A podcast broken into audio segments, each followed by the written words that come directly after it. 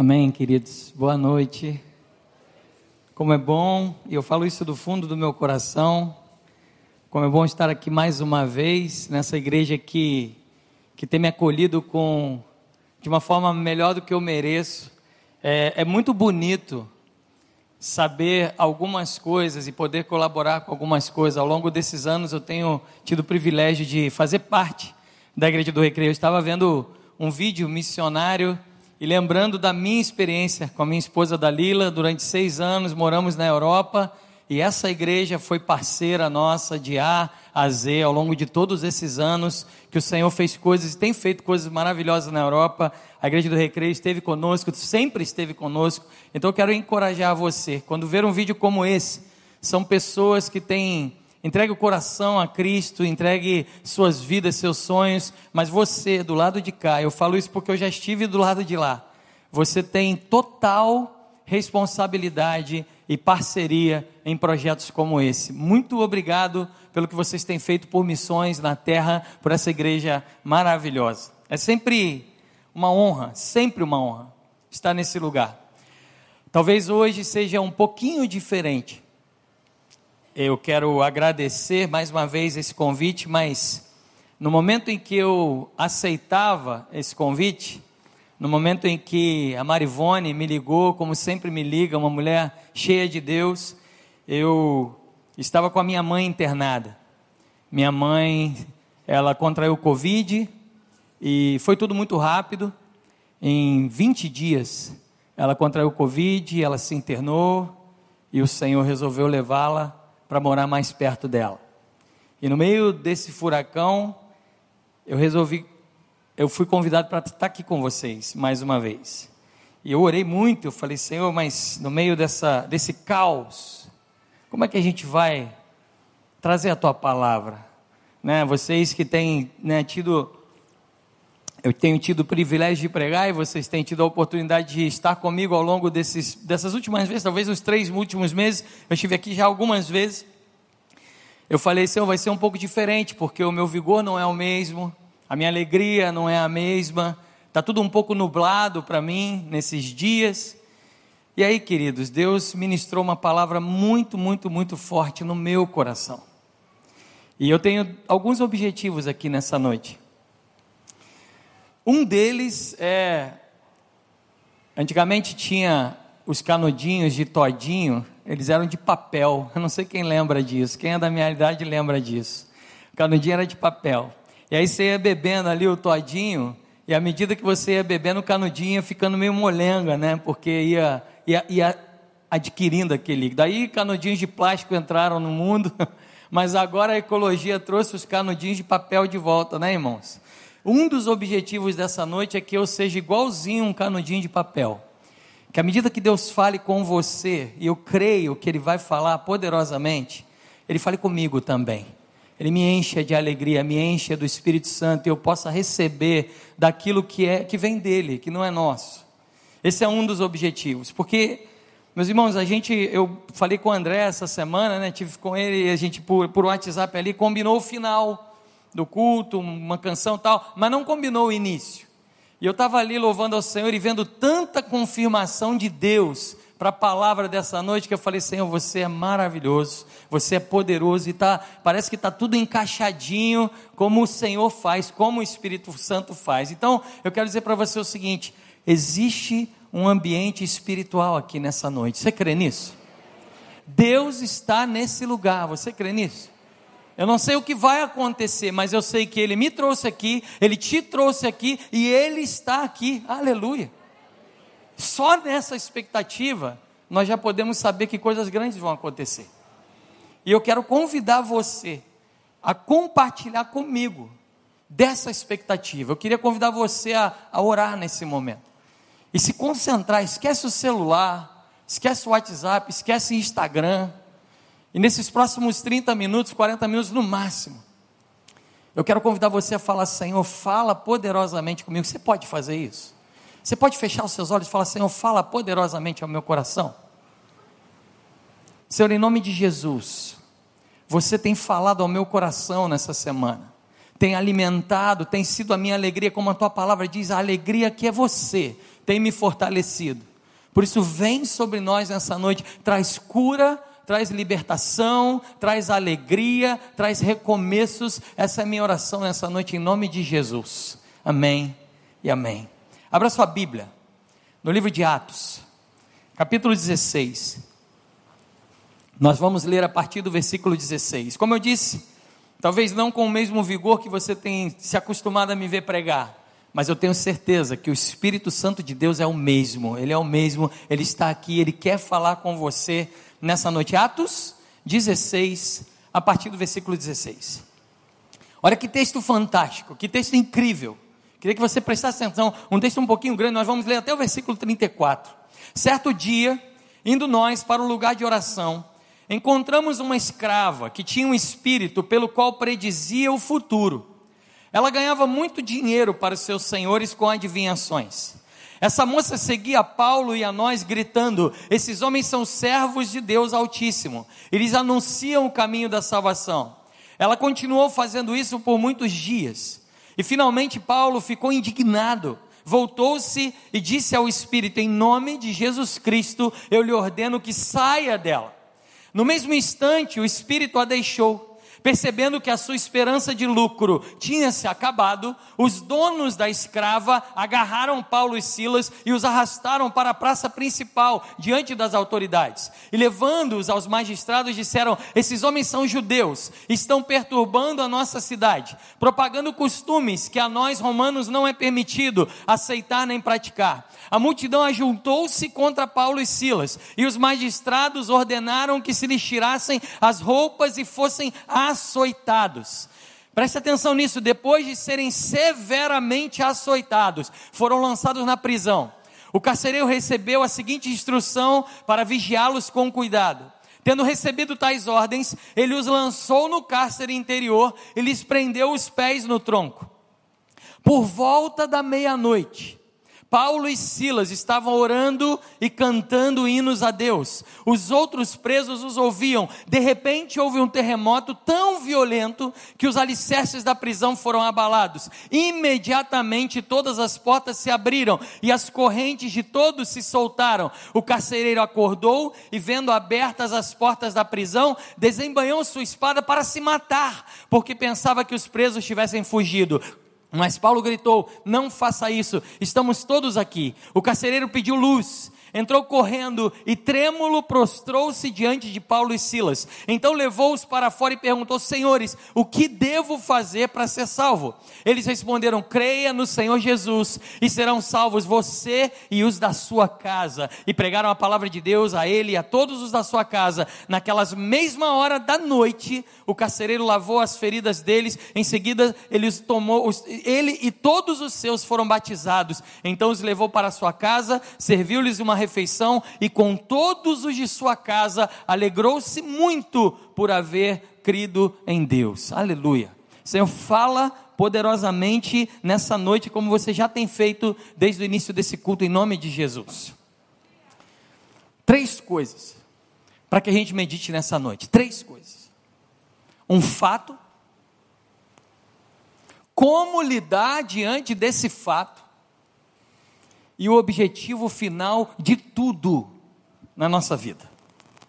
É sobre isso que nós vamos falar. Um fato, como lidar diante desse fato e qual é o objetivo final das nossas vidas. Todo mundo preparado? Amém? Amém. Primeira coisa, um fato. Coisas ruins acontecem com pessoas boas. Esse é um fato. Coisas ruins acontecem com pessoas boas. Sim, é um fato que não é um fato muito agradável, não é um fato muito glamouroso, não é um fato que gera muito ibope. No contexto do texto que nós lemos, é um fato muito ruim. Já pararam para pensar? Nós acabamos de ler um texto de Paulo e Silas, que caminhando vem uma pessoa endemoniada, uma pessoa que perturbava as pessoas, que enganava as pessoas. Diz a Bíblia que essa pessoa tinha um espírito de adivinhação. E essa pessoa, com esse espírito, gerava lucro para os seus senhores. Tinha alguém por trás dessa pessoa ganhando dinheiro com a desgraça de outras pessoas, com escravidão. Essa é a vida. Essa é a vida. Na França, quando nós morávamos na França, tinha uma quadrilha de meninas, sempre muito bem arrumadas, sempre muito bem vestidas, romenas, que assaltavam pessoas no metrô. O meu melhor amigo, o pastor Rodolfo, está aqui, inclusive, nessa noite com a sua esposa. Ele, ele e sua esposa foram vítimas de um golpe, de uma pessoa que tirou coisas de dentro da bolsa no metrô, mágicos, que tiram sem perceber. E quando a polícia foi invadir, foi pesquisar, foi fazer uma, uma, toda uma pesquisa por trás disso, uma investigação, percebeu que por trás dessas meninas, aparentemente inofensivas, existia uma quadrilha e muito dinheiro era movimentado, o tráfico era beneficiado com roubos de pessoas pessoas no metrô em Paris. Sempre por trás da desgraça tem alguém feliz, infelizmente. E aí, diante do que nós lemos, Paulo e Silas olham e diz a Bíblia que em determinado momento Paulo ficou furioso e disse: Olha, sai dessa menina. Olha que coisa boa, meus irmãos. Qual é o papel da igreja, se não proclamar o nome de Jesus Cristo e, diante de uma proclamação do nome de Jesus Cristo, libertar cativos, libertar pessoas de, de, de prisões espirituais e ver demônios sendo expulsos de vidas de pessoas? Essa é a alegria da igreja. Talvez se eu perguntasse para você quem gostaria de viver isso, eu e você diríamos sim, todos nós. E por causa disso, por causa dessa libertação, dessa bondade, dessa expressão da glória de Deus, diz a Bíblia que Paulo e Silas foram açoitados violentamente e encarcerados. E foi dito para o encarregado da prisão: cuide deles para que não saiam daí. Coisas ruins acontecem com pessoas boas. Paulo e Silas, dois homens de Deus, e por causa de uma libertação, de uma obra do Senhor, de uma obra do Evangelho, eles são açoitados severamente e vão presos por isso. Esse é o fato. Ô pastor, mas eu achei que você ia chegar aqui e ia dar uma notícia tão alegre para a gente e que a gente ia sair daqui bolando de alegria. Calma, que só está começando. Mas o fato é, não espere sempre que o bem traga sempre o bem. A Bíblia diz que o mundo jaz no maligno. E nessa matemática de um mundo que jaz no maligno, às vezes o bem provoca o mal. Porque diz a Bíblia que os senhores daquela menina que perderam dinheiro por causa daquilo ali, resolveram açoitar. Foi isso que nós lemos. Às vezes essa matemática de um mais um não é igual a dois. E talvez você aqui nessa noite esteja passando por um período difícil. Talvez você aqui nessa noite esteja passando por um ano difícil. Talvez o Covid, que para muitas pessoas é um número na televisão, para você, assim como para mim, tem nome e sobrenome. Talvez você tenha colecionado algumas histórias nesse último mês ou nesses últimos meses que não são as melhores. E me preocupa muito essa teologia rasa que tem sido espalhada por aí, que tem lotado igrejas simplesmente que diz que Deus é o resolvedor dos nossos problemas. Deus é um agiota com juros baixos. Olha, você dá o teu dízimo e com 10% Deus resolve todo o resto. Essa teologia barata que, que, eu, que eu olho por aí e falam que Deus é como a teologia da Xuxa: tudo que eu quiser, o cara lá de cima vai me dar. Essa teologia rasa, ela não fecha a conta. Porque em alguns momentos da nossa vida, diz, o, diz a Bíblia que o vale da sombra da morte caminha perto de nós. Em alguns momentos da, da, da nossa vida, talvez a gente caminhe pelo vale da sombra da morte onde muitas músicas que têm sido escritas e ministradas em louvores de igreja falam muito mais de nós do que das grandezas do nosso Deus. Essa teologia não pode entrar no teu coração, porque isso não é verdade. A Bíblia diz que existe sofrimento em alguns momentos. E como nós lemos aqui, às vezes as pessoas estão fazendo coisas boas e nessa bondade, nesse agir de Deus, aparentemente coisas ruins acontecem. E talvez esse seja o seu caso nessa noite. Eu não sei o que vai acontecer, mas eu sei de uma coisa: Deus está nesse lugar, aleluia. E se Ele te trouxe aqui, é para que você saia daqui com uma convicção muito profunda do Evangelho de Jesus. Minha esposa, ela é fisioterapeuta pélvica. é quase uma ginecologista, até um difícil de explicar, depois vocês perguntam para ela. Ela, ela atende mulheres, na sua maioria, e, e tem sido muito especialista na área de dor. E ela atende dor pélvica crônica, uma, uma série de coisas, graças a Deus, tem sido um, um instrumento de Deus nessa terra. E há duas semanas atrás, minha esposa veio para mim me contar um caso. Eu falei, gente, não é possível, mas é possível. Ela falou, meu amor, você não vai acreditar, eu atendi uma pessoa hoje uma pessoa que se diz evangélica de berço, uma pessoa que se diz cristã de berço, e que diz que entende quem é Jesus e tal, e que de repente começou a ter dores e que entendeu que essas dores podem ter um viés espiritual, e isso é verdade, porque estudos científicos no mundo todo tratam da espiritualidade na dor que quando nós temos dores, independente de quais sejam, a espiritualidade, ela pode agir positivamente ou negativamente. Então, estudos científicos mostram o que a Bíblia já nos mostrava há muito tempo, que quando nós caminhamos numa vida espiritual madura, nós enfrentamos a dor de uma maneira melhor. Então, estudos já mostram isso. E essa menina foi procurar minha esposa para isso. E estava lá no consultório dela, o problema não é esse. O problema é que ela falou: não, mas eu sou firme na igreja. Mas você sabe, doutora, também a gente precisa entender muito bem as coisas, né? Então, essa semana eu fui ali jogar um búzios para poder entender melhor o meu futuro. E dois dias depois eu fui tomar um banho de cachoeira com um, um mestre, sei lá o que, que foi lavar a minha alma. E três dias. Não, esse negócio de um bando eu não fui ainda, não. Mas você sabe, né? Mal não faz, doutora. E eu fiquei olhando, e minha esposa olhando, e ela falou: Mas, mas que evangelho é esse? O evangelho tem sido tão raso, com é tão minúsculo, que passa a não ser mais suficiente e que as pessoas começam a viver um, um, Deus como se fosse um restaurante de comida aquilo, onde eu entro, escolho só o que me agrada, aquilo que não necessariamente nesse momento me agrada, eu deixo de lado. Não, queridos, o nosso Deus é um Deus soberano, um Deus poderoso, um Deus maravilhoso, que mesmo que eu ande pelo vale da sombra da morte, eu não temerei mal algum, não porque eu tomei um banho de sal grosso, não porque os búzios me disseram, mas porque Ele está comigo, aleluia. Aleluia, glorifica o nome do Senhor.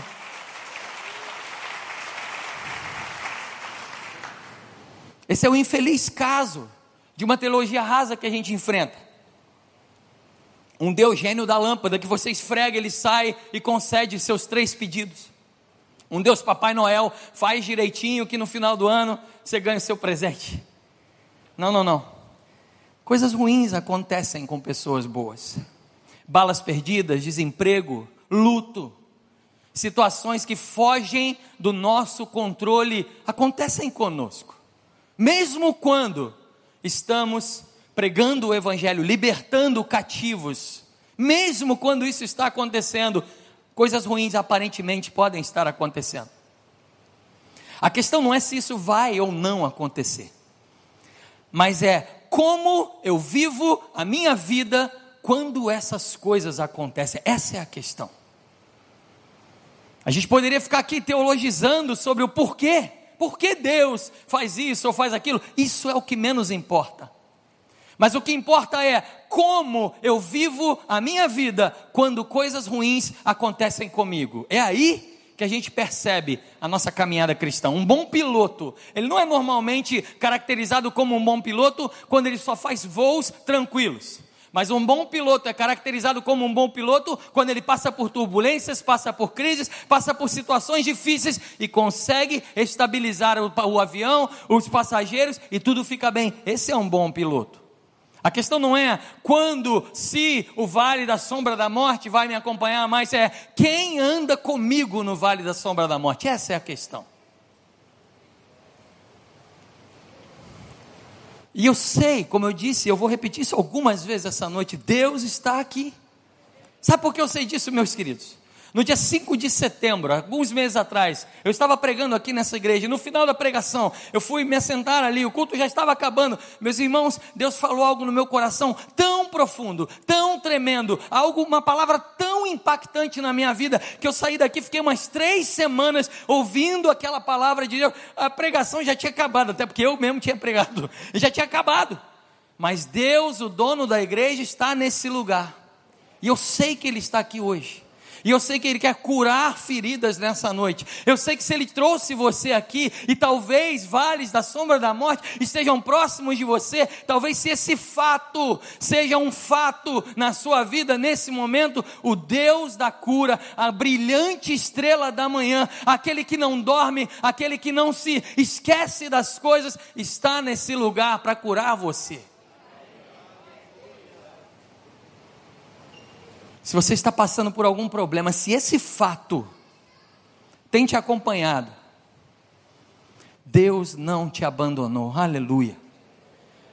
Deus não te ama menos, Deus não ficou menor em seu poder, Ele continua sendo o Senhor da sua vida, o dono da sua história, o guarda de Israel, aleluia. Louvado seja o nome do nosso Senhor.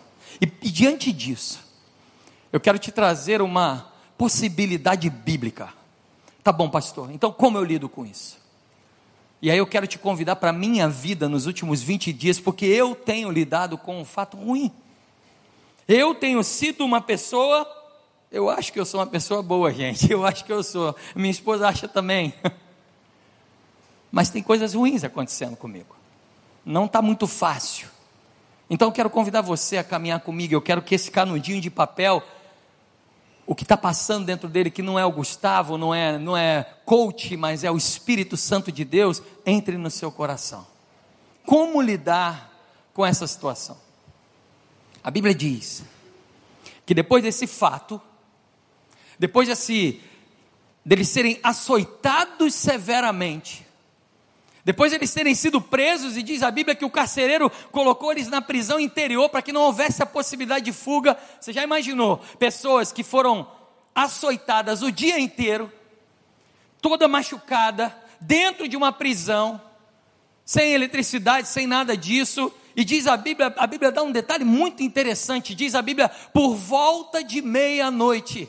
É muito interessante, a Bíblia não precisava dizer algumas coisas, mas ela diz.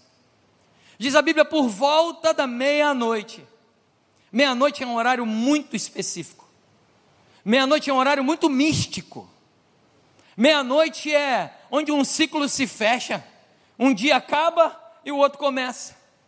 Meia-noite vira madrugada.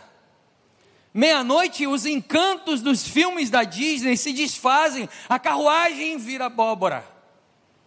A grande princesa vira uma menina. As bruxas se soltam nas festas de Halloween. É interessante que no dia de uma das maiores vitórias do Evangelho, no dia onde nós celebramos a reforma protestante, também é celebrado o Halloween.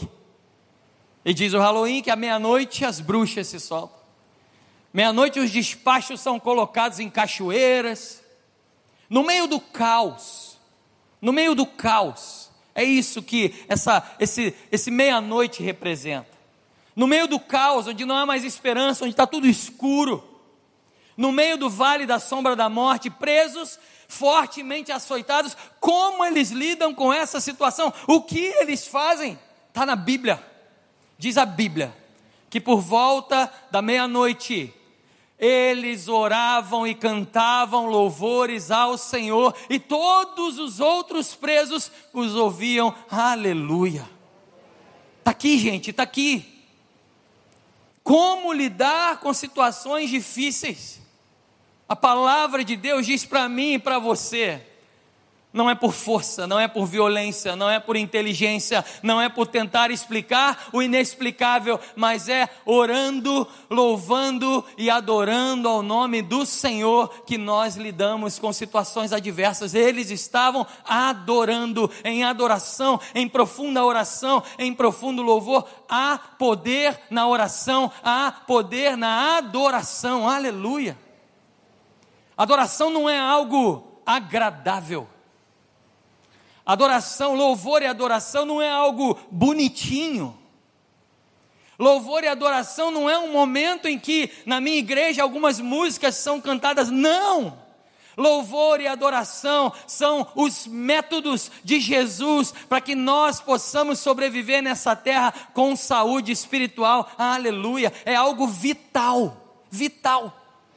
Nós fomos criados à imagem e semelhança de Deus. Nós fomos criados para adorá-lo, porque assim faz, isso faz parte da nossa criação. Não se, não se separa de quem nós somos.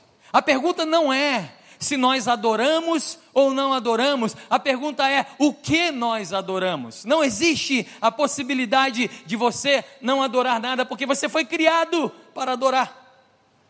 Mas as pessoas que ainda não entenderam qual é o objeto da nossa adoração estão adorando miniaturas. Aqui está a resposta para a maioria dos nossos dilemas.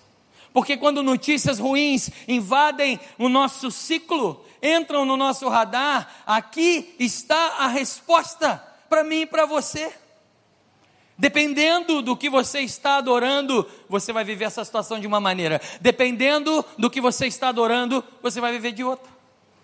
O pastor americano Tim Keller, um homem de Deus, já pregou nessa igreja. Escreveu um livro muito, muito precioso, chamado Os Ídolos do Coração. E ele fala sobre idolatria. E ele fala que a idolatria está muito mais próxima de nós do que nós imaginamos. Porque para muitos idolatria é colocar um santinho dentro de casa ou alguma coisa. Não, não, não. Idolatria na Bíblia é qualquer coisa que ocupa o lugar do nosso Deus. Se torna uma idolatria. Tem gente idolatrando o próprio ego. Tem, tem gente idolatrando o corpo. Tem gente idolatrando a conta bancária. Pessoal, hoje em dia, com um aplicativo no celular, Está lá com as aplicações, agora com as criptomoedas, que é uma bolsa mundial que não para, é 24 horas por 7. Tem gente que não consegue ficar mais de 20 minutos sem olhar o aplicativo lá do Trademap ou do Binance ou sei lá o que. Preocupado com as suas aplicações, adorando dinheiro. Tem gente adorando os filhos. E coloca os filhos num pedestal tão alto que eles se tornam maiores do que o próprio Deus. Tem gente adorando a carreira e faz uma carreira tão brilhante, mas tão idólatra, que quando se aposenta entra em depressão porque perdeu o senso de identidade, nem sabe mais quem é. Porque estão adorando coisas menores do, do, que o nosso Deus, e essa é a chave. Esse texto diz para mim e para você, meu irmão, minha irmã, a chave, a chave de como viver uma vida saudável, espiritualmente forte, diante de boas e mais notícias. Adore ao Senhor Jesus, adore ao dono da terra, ao Criador dos céus e da terra, aquele que criou todas as coisas, aquele que pode trazer luz no meio das trevas. Adore ao Senhor Jesus por volta da meia-noite, se é meia-noite para você.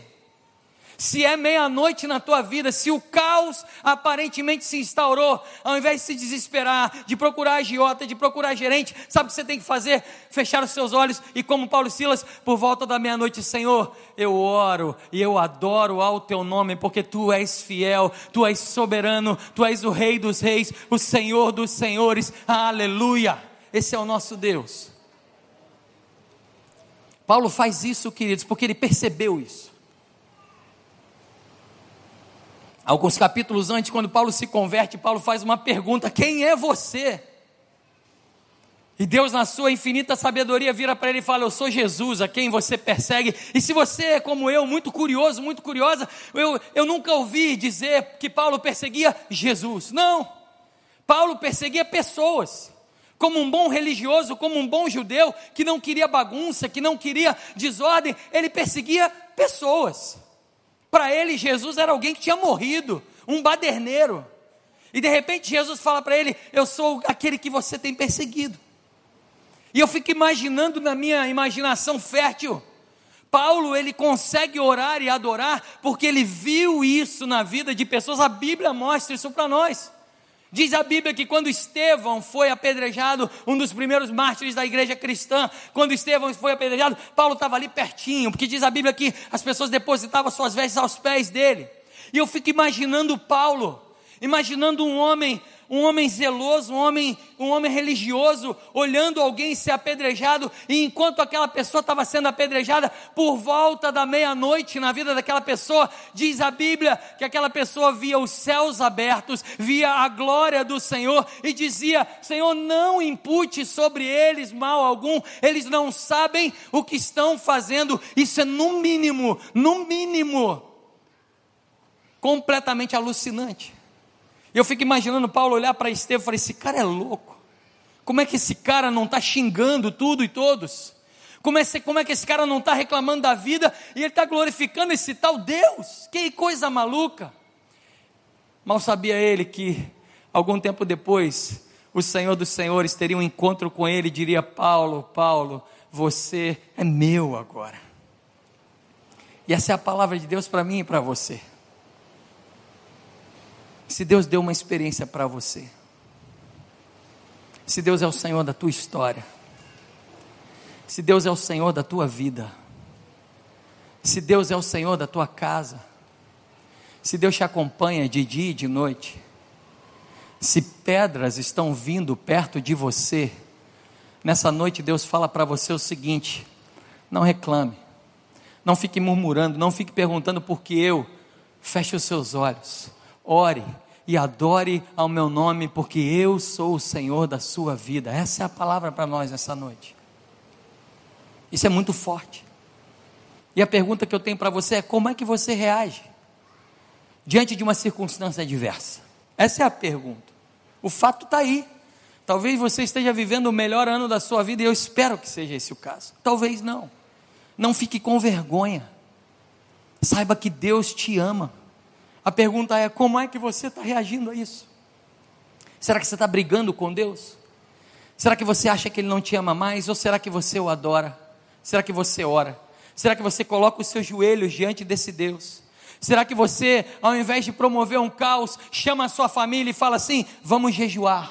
Vamos promover um jejum na nossa casa, porque eu não sei o que está acontecendo, mas o meu Senhor não perdeu o controle. Irmãos, eu sou pastor. Graças a Deus, tenho uma vida muito feliz, sou uma pessoa muito feliz. No dia 8 de outubro eu jantava com a minha mãe, celebrando o aniversário da minha mãe. No dia 12 de outubro, minha mãe é internada. No dia 30 de outubro, ela é entubada. No dia 8 de novembro, exatamente um mês após um jantar de celebração, eu sepultava a minha mãe. Estava eu no sepultamento da minha mãe, olhando aquela situação sem entender direito, caramba, foi tudo muito rápido. Como agir? Talvez esteja acontecendo com você.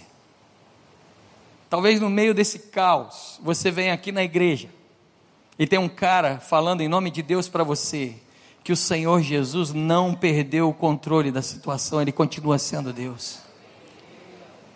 Eu quero convidar você nesse momento, antes da gente continuar com essa palavra, a pensar na tua vida. Como é que está a tua vida? E se você está vivendo um caos, algum conflito, eu quero convidar você a fechar os seus olhos, a orar e a declarar, como igreja do Senhor, o seguinte: porque Ele vive, declare isso, posso. Porque Aleluia, Jesus. Declare ao Senhor: temor não há. Mas nós sabemos, mas eu sei, eu sei que a minha, aleluia, Jesus, está nas mãos. Está, aleluia, do meu que vivo está. Você pode declarar isso mais uma vez? Fale isso ao Senhor nessa noite, porque Ele. Posso crer no Esse é o nosso Deus, igreja do recreio, Ele é o Senhor da história. Aleluia. Oh Deus, vem sobre nós, vem Jesus. Temor não há. Tira todo o medo da tua igreja nessa noite, Pai, em nome de Jesus. Eu sei, eu sei que a minha vida, aleluia, está nas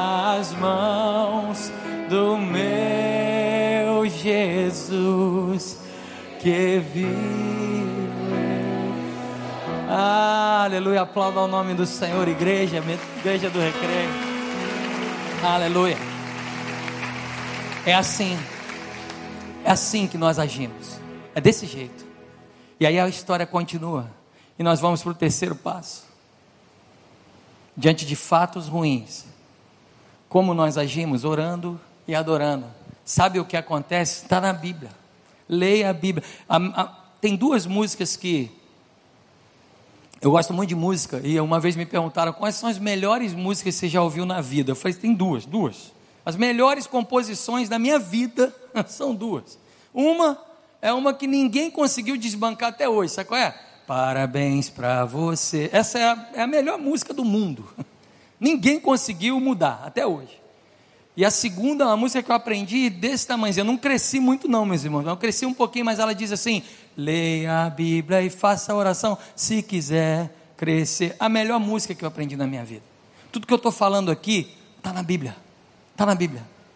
Diz a Bíblia que por volta da meia-noite, no meio desse caos, enquanto eles louvavam, enquanto eles oravam, veio um grande terremoto, veio um grande agir de Deus, uma grande loucura, e todas as prisões ali, todos os grilhões se, se, romperam, tudo, as portas se abriram. A Bíblia fala que houve um terremoto louco e que de repente tudo se abriu. E o guarda acordou, e quando o guarda acordou, ele ficou tão desesperado que ele falou: Eu vou me matar porque pediram para eu guardar esses presos e eles fugiram. É isso que diz a Bíblia. Sabe o que isso quer dizer para mim para você, meu irmão, minha irmã? No meio da, do caos, por volta da meia-noite, no meio da tristeza, no meio da angústia, Deus continua agindo, aleluia. Ele continua se manifestando na tua vida, na tua casa, ele continua falando com você. Sabe como ele age? Ele age pelo poder da igreja, irmãos. Meus irmãos, quando a Marivone me ligou, no meio do caos, ela me ligou para confirmar. Eu lembrei, meus irmãos, de um dos maiores pregadores do século XX, chamado Martin Lloyd Jones, foi considerado um dos maiores pregadores do século XX. Martin Lloyd Jones dizia: Olha, nós temos que ser coerentes. Ele falava isso de uma forma muito, muito má, no sentido de muito rude. Ele virava para os grandes milionários na Inglaterra e falava assim: Sejam coerentes. Se quando está tudo muito bem, vocês correm para os seus iates, vocês correm para os seus barcos, vocês correm para os seus campos de golfe e se divertem, quando estiver tudo muito mal, não venham para a igreja, não venham para a igreja, vão para os seus iates, vão para os seus campos de golfe, vão para os lugares da maior alegria e resolvam os seus problemas. É isso que Martin Lloyd Jones dizia. Só que o contrário disso é verdadeiro. Porque as maiores alegrias da minha vida, meus irmãos, eu pude compartilhar no meio da igreja de Cristo, aleluia. Meus irmãos, foi no meio da igreja de Cristo que eu conheci a mulher mais bonita do mundo que fez a loucura de se casar comigo. Foi no meio da igreja que nós celebramos nossa união no altar. Foi no meio da igreja de Cristo que Deus me chamou para missões. Foi no meio da igreja de Cristo que as maiores vitórias da minha vida aconteceram. E quando a Marivone me ligou, eu falei: Deus, eu preciso apenas ser coerente, porque é nos momentos de maior alegria e nos momentos de maior tristeza, é na tua igreja que, eu, que você traz consolo para a minha vida. Sabe por que, que você está aqui? Porque esse ambiente é um ambiente de cura, é um ambiente de alegria, onde um abraço, um aperto de mão, um sorriso, uma lágrima vai ser uma palavra de Deus para você e vai ser instrumento de Deus para que a tua vida seja curada. Aleluia. Há poder na igreja do Senhor. Eu quero dar um testemunho sobre essa igreja. No dia 8 de novembro, minha, irmã, minha mãe tinha sido sepultada. E eu estava muito triste. E acabou o sepultamento, eu fui para casa e fiquei meio aéreo, ainda estou. E no fim do dia eu falei, ah, eu vou, eu vou ver uma live no Instagram. E vou escolher uma. E aí eu vi lá, meus irmãos, essa igreja aqui acabou há pouco tempo atrás, não foi? O que, que acabou nessa igreja aqui? 21 dias de quê? De oração. O que estava acontecendo no Instagram durante esse tempo? Pastor, eu quero dar um testemunho sobre a tua vida. Porque no dia, no dia do falecimento da minha mãe, eu com a cabeça toda esquisita, resolvo entrar na live e o Senhor estava lá orando. E o Senhor estava exatamente orando pela minha vida e pela minha família. Eu quero agradecer ao Senhor por ser instrumento de Deus na minha vida. Foi uma cura foi algo tremendo. Foi algo que o Senhor gerou através da sua vida e eu estava ali em prantos, louvando ao Senhor, porque a igreja de Cristo promove cura. Aleluia, ele vive. Ele vive. E por volta da meia-noite, Deus faz coisas extraordinárias. Deus pode trazer a resposta para você no meio do caos. E por último, queridos, como eu falei para vocês, o objetivo final da nossa vida não é contar essas histórias, mas o objetivo final da nossa vida é honrar com que Romanos 11:36 diz para nós: por ele, por meio dele e para ele são todas as coisas. A ele, pois, a glória eternamente. Quando o carcereiro olha para aquilo, ele fala: Eu vou me matar, porque esses presidiários fugiram. E talvez o que você mais queira na tua vida no momento de caos, eu sei disso, meu irmão, porque eu sou assim. Eu gosto muito de esporte, eu gosto muito de velejar. Eu gosto muito de velejar de kitesurf, é, é a minha terapia. Eu descobri que terapia faz bem e eu descobri que eu tenho um terapeuta maravilhoso, além de Deus, se chama Vento. Sempre que venta, eu marco uma terapia com o meu terapeuta chamado Vento. E vou velejar. Meus irmãos, eu falo isso sem peso de consciência. Eu esqueço que eu sou pai, eu esqueço que eu sou casado. Eu só quero botar o meu kite no vento e velejar, porque isso é terapêutico. Eu quero fugir. E talvez você queira fugir. Mas a Bíblia diz para mim e para você que fugir não é o melhor remédio. Paulo não foge, ninguém foge. Eles estão ali, ele fala: pera, pera, pera, pera, não se mata não, porque nós estamos todos aqui. E naquele ambiente ali de glória, aquele carcereiro não tem outra coisa se não olhar para aquela história e falar assim: o que eu posso fazer para ser salvo? O que eu posso fazer para ser salvo? Existem perguntas muito difíceis que talvez você precise se fazer. E a pergunta não é: por que comigo, Senhor? Por que, que isso está acontecendo comigo?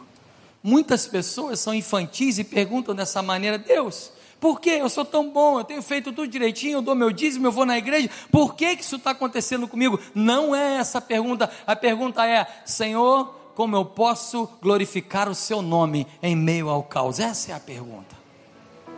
Porque Paulo e Silas, no meio daquele caos, falam: Senhor, eu vou glorificar seu nome. Olha, fica tranquilo, ninguém fugiu, está todo mundo aqui. E sabe qual é o resultado dessa história? Salvação dele, da família dele, batismo e mais uma história extraordinária da Bíblia para mim e para você. Eu quero orar com você. Eu tive que fazer uma pergunta muito difícil para mim, porque, como eu falei, meus irmãos, eu, essa mensagem é para mim. Eu sou apenas um canudinho aqui. Eu falei para vocês, no dia 30 de outubro, minha mãe foi entubada. E eu cheguei no hospital e olhei para minha mãe e fiquei com medo danado. E falei: será que eu vou conseguir falar com a minha mãe de novo? E a gente começa a pensar aquilo tudo. Eu não disse eu te amo, às vezes que eu precisava dizer. Eu não disse o que eu gostaria de dizer. Eu briguei mais do que eu deveria. E você começa a pensar nisso. Eu sou gente. E aí sabe o que aconteceu, meus irmãos? Eu me ajoelhei do lado da cama da minha mãe e fiz a seguinte pergunta, muito difícil, não é fácil. No meio do caos, no meio de um CTI de um hospital, eu falei: Deus, como eu posso glorificar o teu nome no meio desse caos?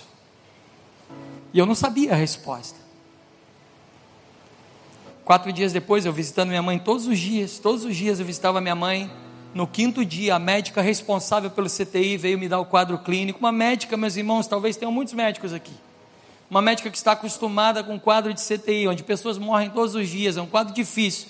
A médica chega perto de mim e ela começa a falar do quadro da minha mãe e ela começa a chorar. Eu falei: opa, a senhora está me escondendo alguma coisa, doutora. A senhora não é para chorar. Eu posso, a senhora não. O que, que a senhora está escondendo de mim? Sabe o que essa médica falou, meus irmãos? Essa médica virou para mim e falou: Não estou escondendo nada mas existe alguma coisa na vida da sua mãe, existe alguma coisa na vida da família de vocês que eu não sei explicar. Vocês são diferentes e a sua mãe está aqui nesse CTI. Eu trato de pessoas de CTI todo santo dia, mas eu estou tratando da sua mãe como se fosse minha, porque tem algo diferente na vida dela e na vida de vocês. Eu falei, eu sei explicar, eu sei explicar. E comecei, meus irmãos, no meio de uma CTI, num dos momentos mais duros da minha vida, a glorificar o nome do Senhor e trazer o Evangelho para aquele lugar. E pude falar para aquela médica: se renda aos pés de Jesus, porque essa é a melhor opção que a senhora tem na sua vida. Eu quero convidar você a ficar em pé. E quero convidar você a levar muito a sério o que foi falado aqui. Você pode estar no melhor momento da sua vida.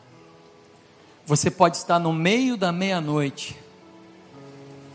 Mas há poder na igreja do Senhor, há poder nesse lugar. Deus está aqui para curar você. Deus está aqui para que você saia daqui perguntando para Ele, não por que eu, Senhor, não por que está acontecendo, mas Senhor, como eu glorifico ao Teu nome em todo o meu viver? Essa é a pergunta dessa noite. Amada Igreja do Recreio, essa é a pergunta dessa noite.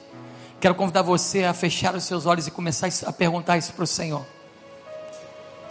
Quero convidar você a começar a perguntar isso para o Senhor. Eu quero glorificar o seu nome. Paulo diz, alguns capítulos depois, quatro capítulos depois, no capítulo 20 de Atos, Paulo fala: Não há sentido na minha vida se não for para glorificar o nome do meu Senhor, e essa tem que ser a nossa afirmação, amada igreja do recreio.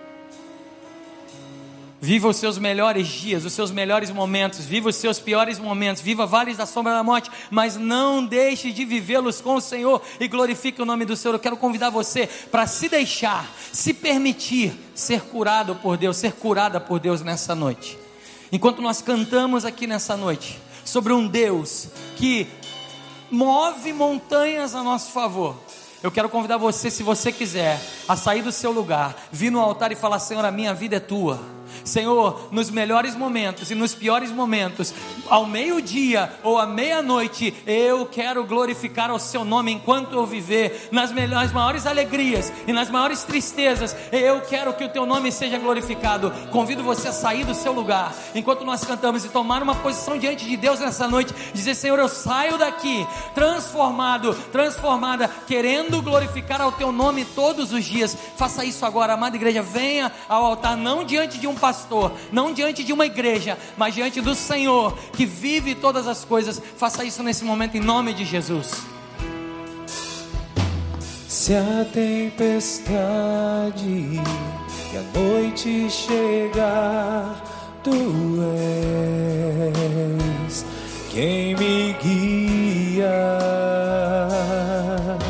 Se a tempestade me alcançar, tu és meu abrigo. Pode sair do seu lugar, pode ir ao altar, nós vamos orar por você. nome de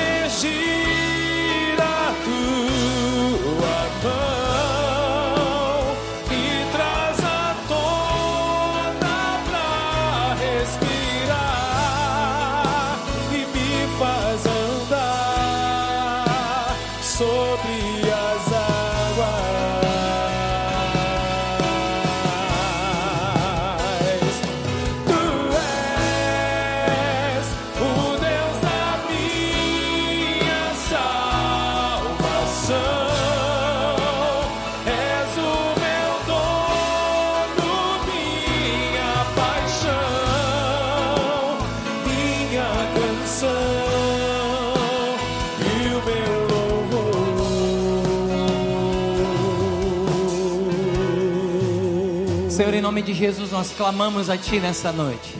Tu és o dono dessa festa, Senhor. Tu és o Deus do meio-dia. Tu és o Deus da meia-noite. Tu és o Deus, Senhor, que cuida de todas as coisas. Tu estás nesse lugar. E meu pedido nessa noite, nesse lugar, Senhor, é que você se faça presente na vida dos teus filhos e filhas. Oh Deus, aqueles que estão chorando nesse altar, aqueles que vivem momentos difíceis, aqueles que olham para a sua vida e veem meia-noite. Oh Deus, vem agora como a brilhante estrela da manhã. Oh Deus, vem agora, Senhor. Oh Deus, resplandecer da tua alegria, fortalecer os teus filhos, que eles saiam daqui, que elas saiam daqui, não se perguntando do porquê que elas estarem vivendo isso, mas glorificando ao teu nome, orando, cantando louvores e declarando que tu és Deus, tu és Cristo, tu és o Senhor, tu és o Rei dos Reis. Deus vem sobre os seus filhos e filhas, traz, Senhor, conversão no meio do caos. Se existem famílias nessa noite desestruturadas, e que estão preocupadas, que estão preocupadas com o futuro. Deus, no meio do caos, traz espaço para adoração, traz espaço para louvor, traz espaço para cura, traz conversão em nome de Jesus. Nós oramos, nós clamamos, nós glorificamos ao teu nome. Vem, Jesus, fala poderosamente aos nossos corações. Oh Deus, em nome de Jesus. Em nome de Jesus. Quero convidar você a cantar isso mais uma vez antes de encerrarmos esse momento.